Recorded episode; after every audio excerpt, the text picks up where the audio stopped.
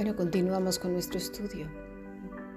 Ya hemos visto que para humilde, ¿sí? para los que lloran, perdón, es praus, que es humilde, una persona como Jesús, que dice, aprended de mí, que soy manso y humilde. Dice, bienaventurados los mansos, porque ellos recibirán la tierra por heredad. La palabra es penseo, quiere decir los que se lamentan. Ahora, los que se lamentan de qué? Porque hay un montón de gente que se está lamentando y quejando. No, es de sus pecados, de todo el corazón, de los pecados del mundo, de su pueblo, es decir, de nuestros propios pueblos, de nuestras familias.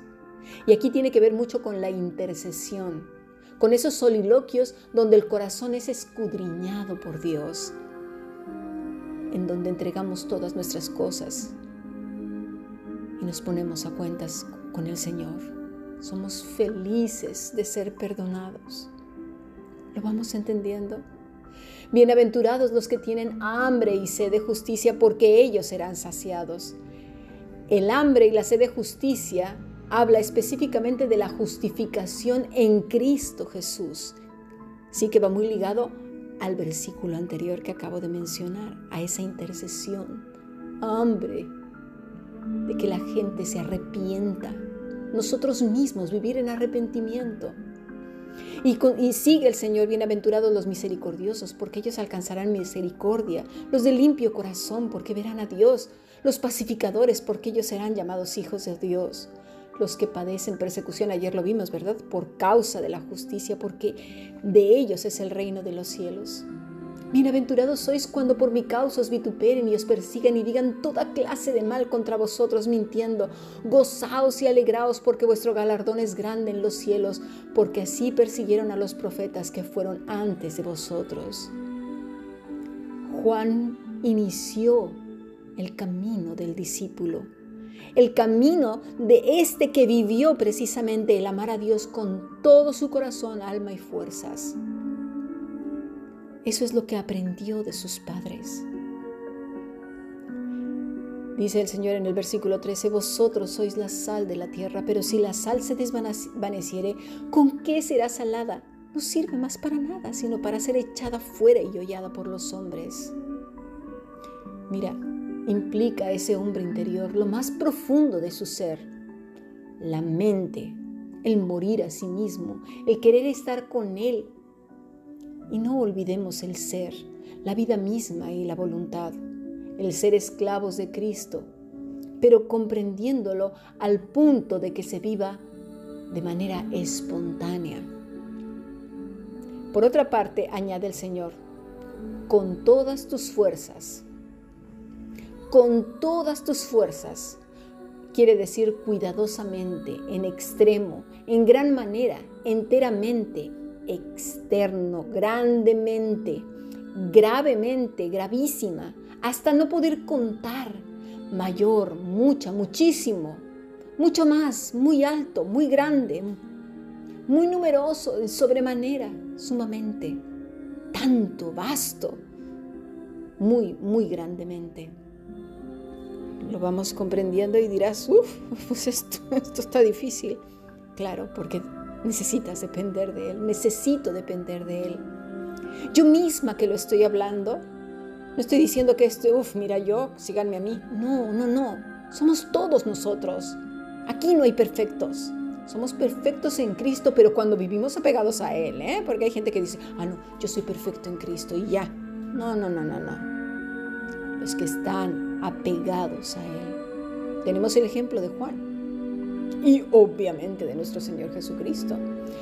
Hemos visto antes que las bienaventuranzas, que realmente son bendiciones, que se viven in situ, porque son el resultado de vivir apegados a Cristo.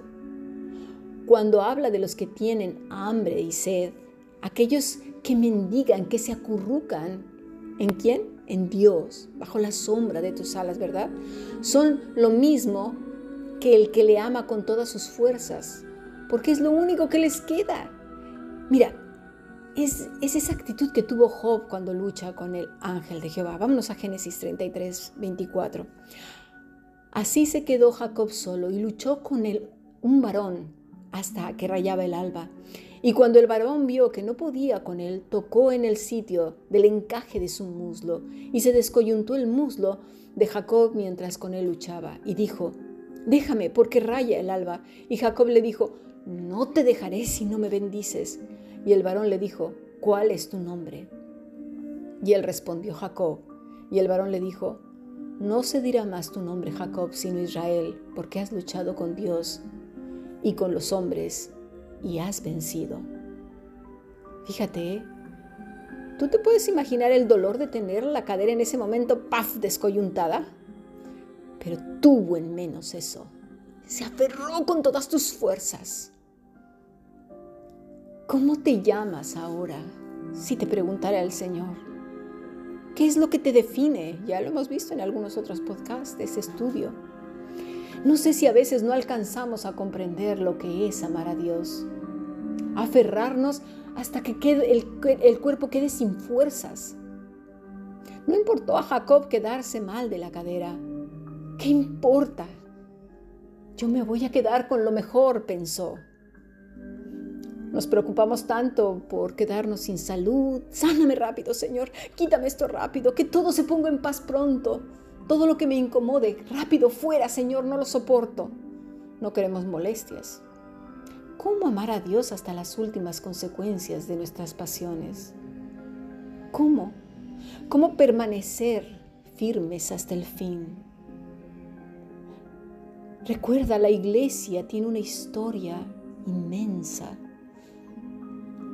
La iglesia no es lo que ha sido hoy ha tenido muchos cambios, muchos, muchos cambios. Esos cambios han sido abruptos, violentos muchas veces.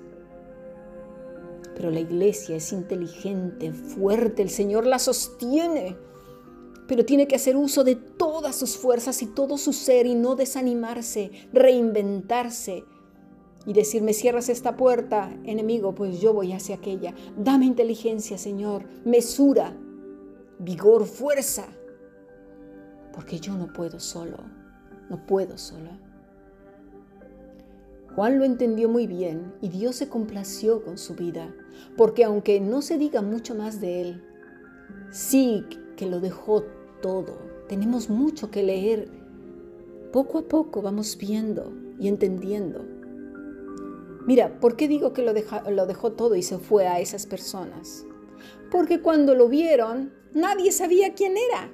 La gente no lo reconoció porque hacía mucho tiempo que se había marchado, al punto que le preguntaron, ¿eres tú Elías?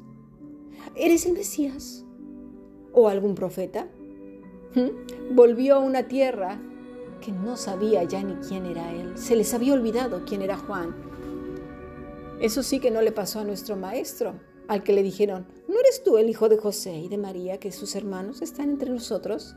En el caso de Juan, había pasado al olvido y dejó todo atrás por amor a quien a Dios con toda su alma, con toda su mente y con todas sus fuerzas para allanar el camino al rey. En un lugar donde era un ser extraño, peculiar, poco educado, poco hermoso y muy molesto. Pero Dios pudo ver su corazón. Ese corazón pasó por fuego y fue aprobado. No se trata de hacer, ah, bueno, voy a dejarlo todo y me voy a ir. ¿A dónde? ¿A dónde te vas a ir? Por favor, seamos listos. Es una figura. Es el desapego por todo, por apegar nuestra alma al Todopoderoso y depender de Él. Porque muchos quieren ser Juan sin tener el corazón de Juan. Quieren ser Juan sin buscar a Dios con todo su ser, sin depender de Él del Todopoderoso, sino de lo que saben, de lo que hacen, de la gente, del dinero, de la fama, de los likes, ¿verdad? Creo que lo que quieren es la gloria de Juan sin el sacrificio de Juan, sin la dependencia absoluta de Dios. Necesitamos una clara reflexión de nuestras motivaciones comprender qué quiere decir. Amarás al Señor tu Dios con todas tus fuerzas, con toda tu mente, con toda tu alma. Y ojo, es un mandamiento. Ve el versículo 6 de Deuteronomio 6 y estas palabras que yo te mando hoy estarán sobre tu corazón. ¿Queremos obedecer a Dios? Genial, comencemos con esto. Tomemos nota todos juntos. Me incluyo, yo siempre me incluyo. La primera desobediente. Pero el Señor le plació en este momento que sea yo la que te transmita lo que Él dice. Necesitamos trabajar este mandamiento. Corto, ¿verdad? Ah, unas cuantas palabras. pero cuánta profundidad lleva.